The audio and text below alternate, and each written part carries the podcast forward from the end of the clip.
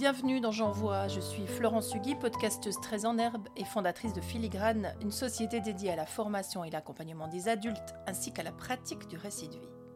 Je dois, pour cet avant-dernier épisode, vous parler d'un endroit spécial pour moi.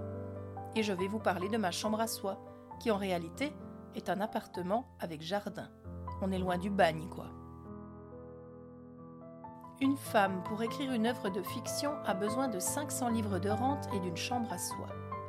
La citation de Virginia Woolf a traversé le siècle et est devenue un véritable hymne à l'indépendance et à l'autonomie, ce qui l'aurait, à n'en pas douter, fort surprise si elle avait imaginé devenir un jour, grâce à cette idée, une icône féministe.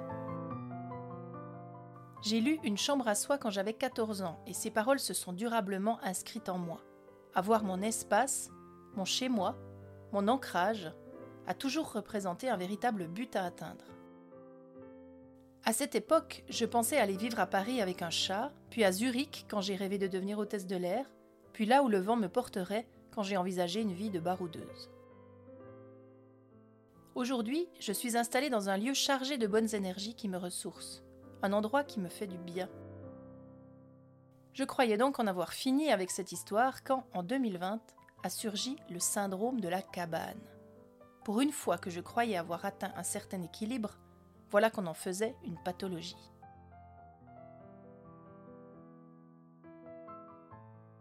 Le syndrome de la cabane nous vient de l'époque de la ruée vers l'or, l'époque où les chercheurs d'or, installés dans de petites cabanes au milieu de à peu près rien, durant des mois sans voir âme qui vive à part leurs congénères, avaient un mal de chien à retrouver la civilisation après leurs mois de vie en reclus. Pareil pour les gardiens de phare ou les personnes sortant de longues hospitalisations.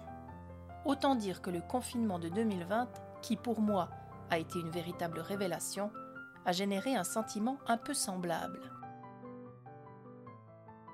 Reste à savoir si la civilisation est vraiment un endroit fréquentable, mais là n'est pas, semblerait-il, la question. Pour ma part, j'étais si bien chez moi qu'il m'a fallu un certain temps pour en sortir sans malaise.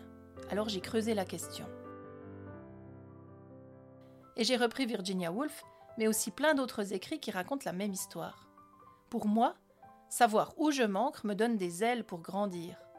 C'est un peu une lapalissade de le dire ainsi, j'en conviens bien volontiers. Mais je sais combien c'est vrai. J'ai découvert aussi que je pouvais me créer mon chez-moi portatif. Une trousse pas trop mal achalandée, un cahier pour me déposer, un bouquin à lire et une plage, une forêt ou un bar me suffisent à me sentir au bon endroit. Et puis parfois, le portatif devient encore plus minuscule. Car parfois, c'est juste la sensation d'être au bon endroit, cette impression d'être comme à la maison, vous voyez? Ça nous suffit. Cette sensation-là m'intéresse beaucoup.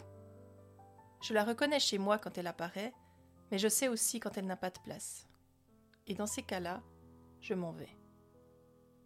Je n'arrive pas bien à vivre sans cette impression de justesse. Alors ici, derrière mon bureau, à enregistrer ce trentième épisode, je la sens. Je suis au bon endroit.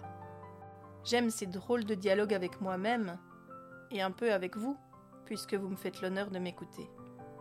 Et je crois bien que dès le 1er février, ils vont me manquer. Alors je fomente la suite. Je vous dis donc à bientôt. Et je vous prépare un dernier épisode. Ce sera pour début février, pour ne pas toujours tout faire tout bien et oser sortir un peu du cadre. Ça aussi, c'est être chez soi et merci de m'avoir écouté jusqu'au bout.